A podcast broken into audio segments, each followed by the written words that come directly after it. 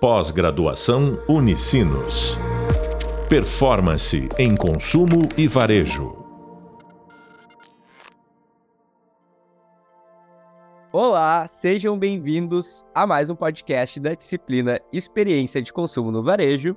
Eu sou o professor Fernando Rolli e no podcast de hoje nós vamos falar sobre o novo papel do vendedor na loja física. Bom, para começar, é importante a gente entender algo fundamental para o sucesso de todas as estratégias que a gente está debatendo aqui na disciplina. É um fato, é uma questão que é muito importante. Uma empresa que quer ser customer centric, ou seja, que quer colocar o seu cliente no centro do negócio, ela tem que ser employee centric, ou seja, ela tem que também ter o colaborador no centro do seu negócio.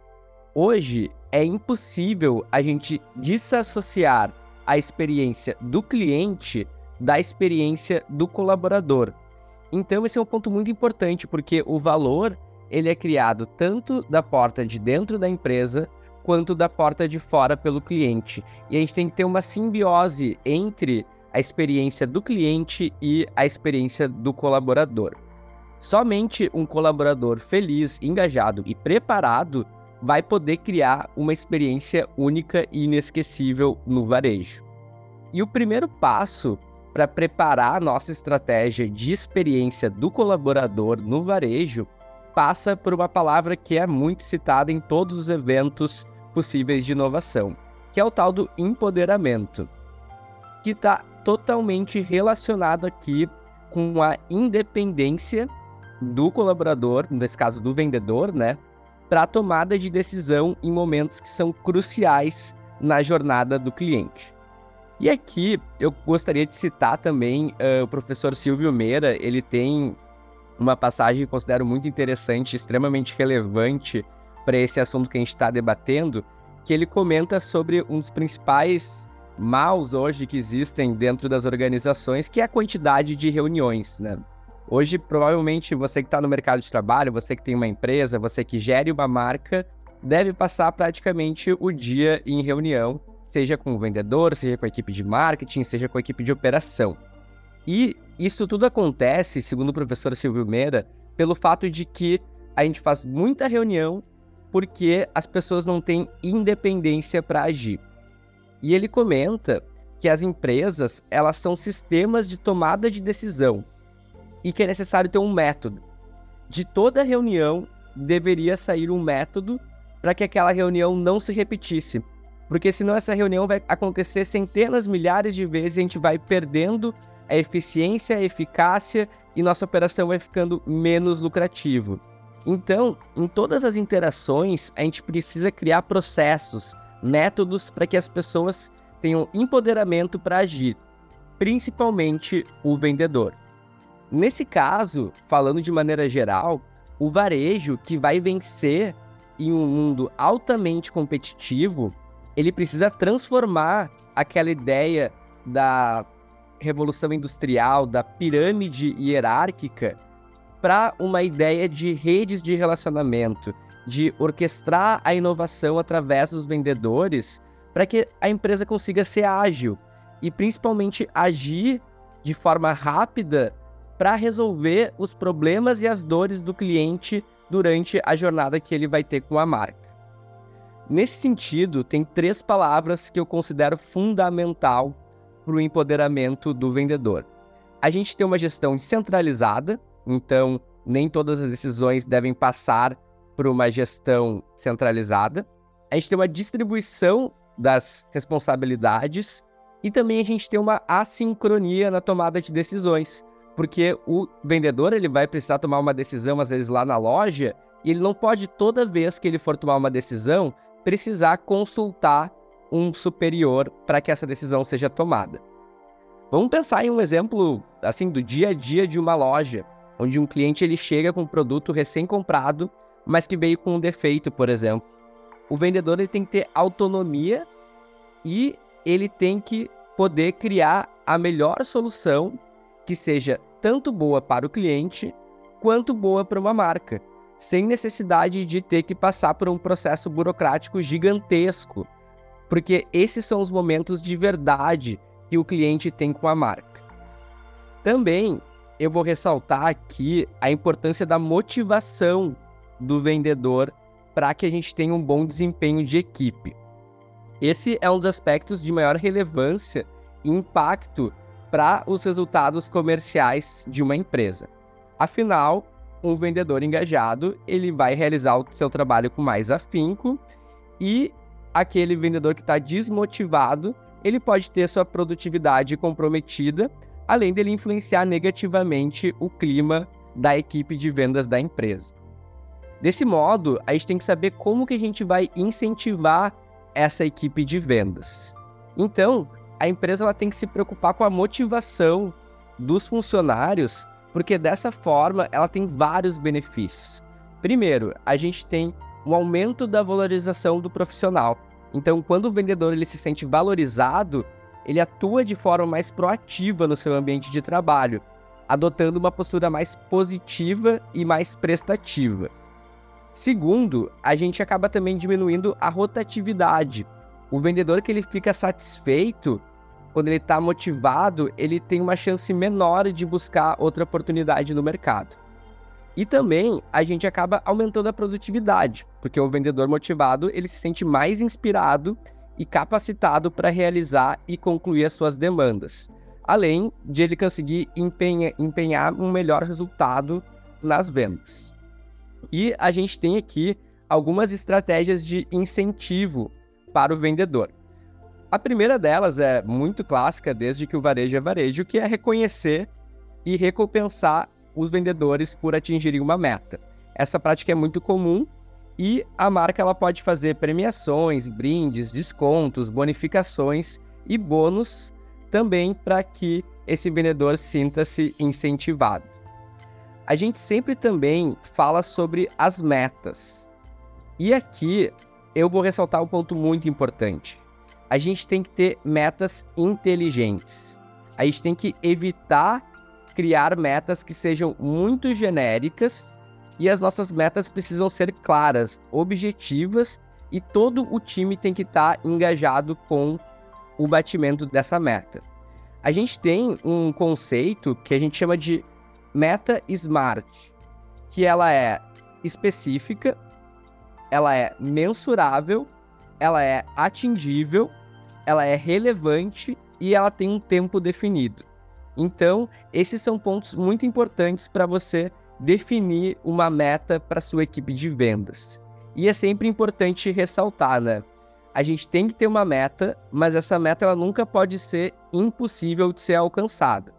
Outra coisa que é muito comum no varejo é a gente alcançar a meta e a gente depois vai lá e dobra a meta. Então a gente tem que ter um cuidado para que as metas tenham um tempo definido e que as regras sejam muito claras para ambas as partes, para que também não haja uma desilusão do vendedor em não bater a meta. Outro ponto que é muito importante é a gente investir em treinamento. Hoje, as marcas do varejo estão cada vez mais usando tecnologia na loja física e o vendedor ele tem que estar preparado para essa adoção das novas tecnologias. A gente comentou aqui no podcast sobre a nova loja física de diversas novas tecnologias que estão permeando a loja e o vendedor tem que estar pronto para isso. Um outro ponto muito importante de treinamento é que a gente tem que oferecer workshops para que o vendedor ele saiba utilizar qual o tom de voz que a marca está utilizando. Então, ela é uma marca de luxo, ela é uma marca jovem, ela é uma marca que quer buscar uma seriedade, ela é uma marca que quer ser mais descontraída, isso tudo tem que ser passado para o vendedor para que ele saiba utilizar as palavras e os argumentos de venda da melhor maneira possível. Outro ponto que é fundamental na gestão do relacionamento com o vendedor é a gente ter feedback. O feedback é um dos momentos mais importantes da carreira de qualquer profissional. E a marca ela tem que estar sempre cuidando do vendedor para que ele possa entender quais são os gaps, quais são os pontos fracos que eles têm e quais são os pontos de melhoria para que esse vendedor ele possa performar cada vez melhor. Então, essas são algumas boas práticas para a gente iniciar aqui o nosso podcast, mas obviamente isso é só o começo, é apenas o básico. Vamos avançar. Uma reflexão que é interessante da gente fazer é que após a pandemia da Covid-19, foram feitos investimentos gigantes na melhoria do e-commerce. Mais recentemente, esse investimento também começou a ser equalizado para a loja física na medida em que as pessoas estão voltando a consumir. E daí eu pergunto: e o vendedor? A gente esqueceu dele? Ele também precisa fazer parte dos pontos de investimento dentro desse ecossistema de marca. E aqui eu vou fazer uma comparação para vocês entenderem de forma muito simples, mas se a gente pensar numa equipe que está fazendo a gestão do e-commerce, do investimento digital, ela vai ter estratégias como SEO, equipes ágeis, ads, inteligência artificial, machine learning, social media. E o vendedor? Ele tem o quê? Hoje, o vendedor ele tem só a força de vontade dele. E a gente precisa equalizar esses investimentos para incluir o vendedor na orquestração da marca, para fazer com que ele seja empoderado com dados, com tecnologia, para que ele seja parte da estratégia de marca do varejo.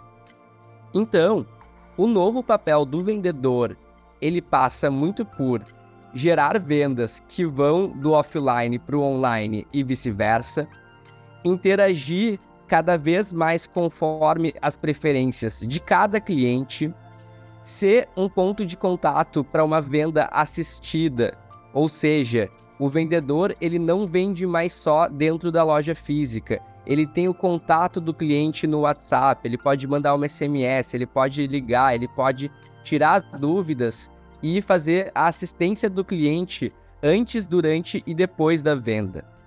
E um outro ponto de mudança também é que o vendedor ele não é só mais um ente passivo à espera de clientes na loja. Com a tecnologia, o vendedor ele pode ativar os clientes, ele pode entender quais clientes que não visitam há muito tempo, um cliente que está de aniversário nesse mês, um cliente que é VIP e a gente pode convidar ele para retornar na loja. Então, esse vendedor ele precisa ter o treinamento e ele precisa ter a tecnologia para que ele possa assumir esse novo papel dentro do varejo. A gente falou aqui muito na nossa disciplina de que a gente hoje fala muito de Big Data e a gente fala pouco da identificação dos clientes. E identificar o cliente é também um novo papel do vendedor na loja física, porque à medida que o vendedor ele identifica o cliente, a marca consegue ter insights sobre o comportamento de compra, seja na loja física, seja depois no mundo online. Então, o vendedor ele tem benefícios para identificar o cliente, porque ele pode receber essas informações de volta para vender mais. E eu sempre comento que toda loja ela tem que ter mecanismos de engajamento para identificar o cliente. Alguns deles são, por exemplo, a gente tem que ter um guardião dentro da loja, seja o vendedor, seja um gerente, para cuidar da captação e da identificação dos clientes, para garantir que todo cliente que realizou uma compra ele vai ter seus dados identificados. Outra questão que é legal é criar programas de recompensa para a equipe a partir dos dados cadastrados. Então a gente tem uma questão chamada qualidade de dados. A gente pode pegar o nome, o e-mail, o CPF, telefone, sexo, localização, N questões. E quanto maior a qualidade dos dados que o vendedor capta, maior pode ser a premiação para ele. A gente estava falando de metas antes. É muito importante a gente ter meta de captação do cliente. Seja aquele cliente que comprou, então o cliente vai receber, por exemplo, a nota fiscal por e-mail, seja aquele cliente que não comprou, mas que foi na loja, viu os produtos e o vendedor pode pegar o contato dele para que ele receba novidades depois de casa. E outro ponto muito importante também nessa questão é que a gente pode criar disputa entre diferentes lojas da mesma marca com premiações para ver quem capta mais clientes. Então, essa é outra meta interessante da gente ter. E é muito importante fazer com que o vendedor mostre para o cliente que ele tem um benefício ao ser identificado. Esse benefício ele é tanto de curto prazo, no sentido de que o cliente ele pode ter um acesso imediato a um benefício, como um desconto, um cashback, quanto também de longo prazo, que o cliente ele precisa confiar que ele vai receber conteúdos e benefícios ao longo do tempo que vão ser importantes para eles. Então, esse é o ponto fundamental também desse novo papel do vendedor na loja física. Um ponto que eu queria trazer para vocês de reflexão também parte de uma pesquisa da e-commerce Brasil, que mostra que hoje 59% dos varejistas possuem os dados como nome, telefone e aniversário do cliente, e 54% respondem que o vendedor tem acesso ao histórico de compras do cliente. E eu pergunto para vocês, vocês estão fazendo isso nas suas empresas? Essa mesma pesquisa ela aponta que hoje 73% dos lojistas possuem uma cultura de identificar o cliente no momento da compra. Então, essa não é mais uma tendência, é uma realidade que precisa estar acontecendo em todo o varejo. Outro ponto que a gente vai ressaltar aqui, a gente comentou bastante também nos podcasts, nos vídeos e no e-book sobre os comportamentos híbridos. Ou seja, a gente tem, por exemplo, o web rooming, onde o cliente ele observa no e-commerce e compra na loja física. Aqui, o vendedor ele tem que ter todas as informações e detalhes sobre o produto, porque o cliente ele já vai vir muito empoderado com todas as informações sobre o que ele quer comprar. Outro ponto que é muito importante é que o e-commerce ele geralmente dá cupons, então o vendedor ele tem que também ter acesso e a independência para dar um desconto, caso esse mesmo desconto esteja oferecido pelo site. Outro comportamento híbrido que a gente comentou é o showrooming, onde o cliente ele observa na loja e compra no e-commerce.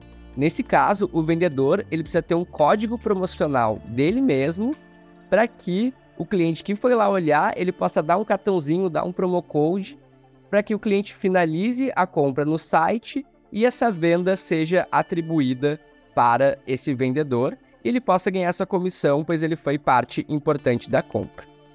Outra questão importante é a compra online e retire na loja física. Aqui o vendedor ele tem que saber todos os passos e instruir o cliente para uma compra sem fricção. Além disso, ele sempre tem a possibilidade de fazer um upsell com produtos complementares.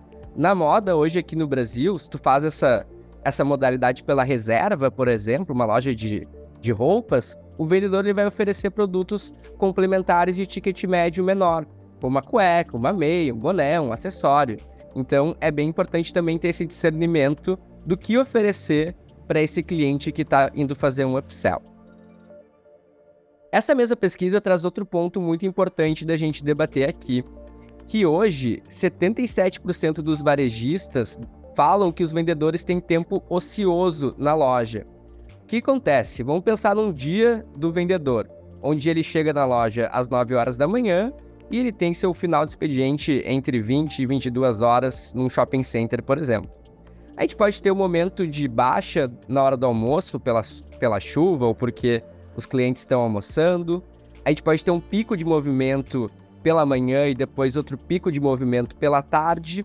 E o que acontece? Quando a gente tem esses momentos de baixa visita nas lojas, a gente tem que fazer com que o vendedor ele entenda quais são os clientes que estão na loja, quais clientes que ele pode mandar produtos que chegaram novos, quais clientes que estão de aniversário, quais clientes que não vão há muito tempo na loja e começar a ativar também esse cliente.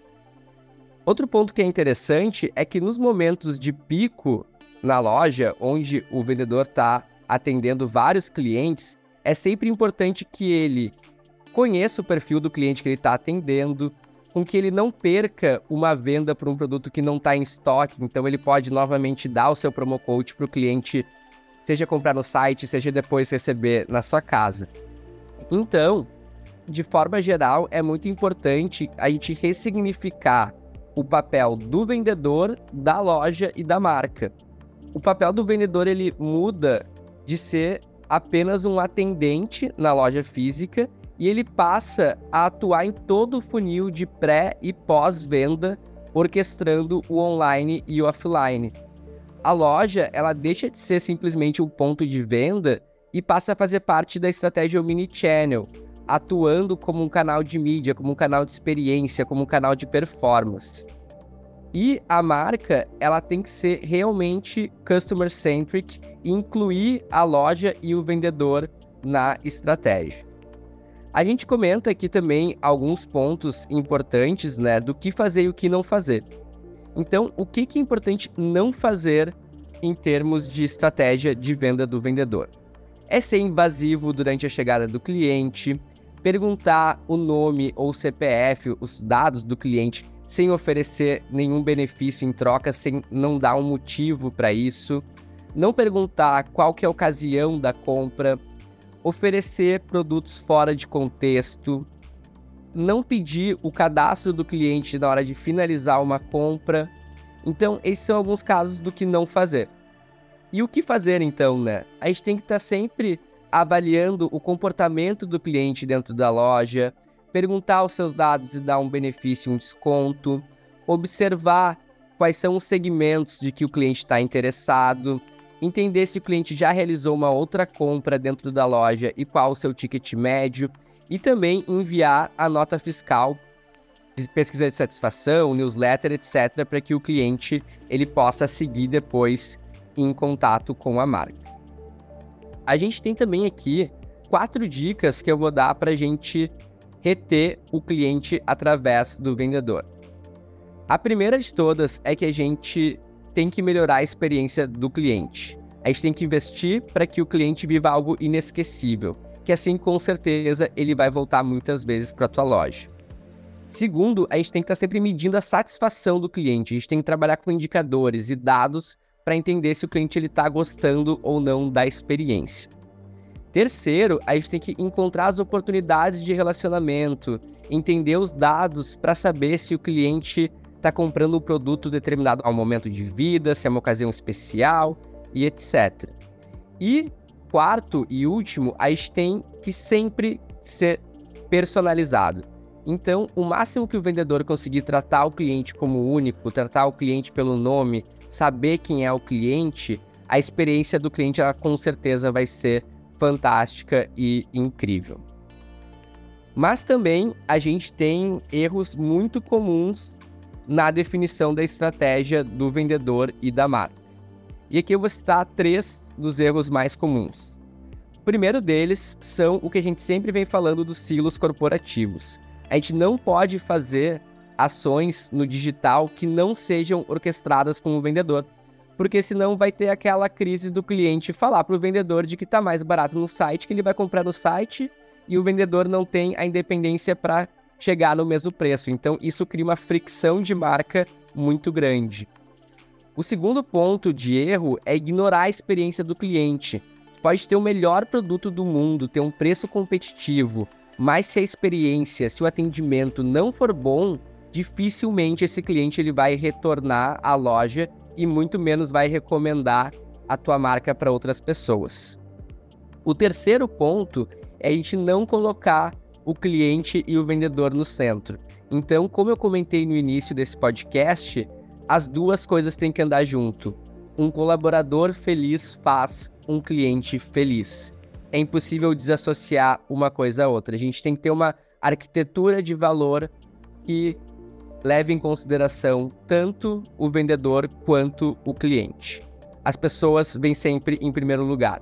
Se a gente está falando de varejo, o varejo é uma atividade humana. Então, lembre-se sempre disso.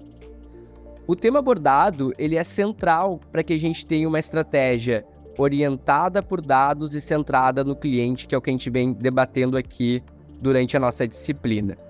E eu gostaria aqui de deixar o convite para o nosso próximo podcast, onde a gente vai falar sobre marketing por geolocalização e vai ter um conteúdo incrível envolvendo as melhores práticas e as estratégias que a gente tem para ter uma campanha de sucesso. Até a próxima, até breve e bons estudos! Pós-graduação Unicinos. Performance em consumo e varejo.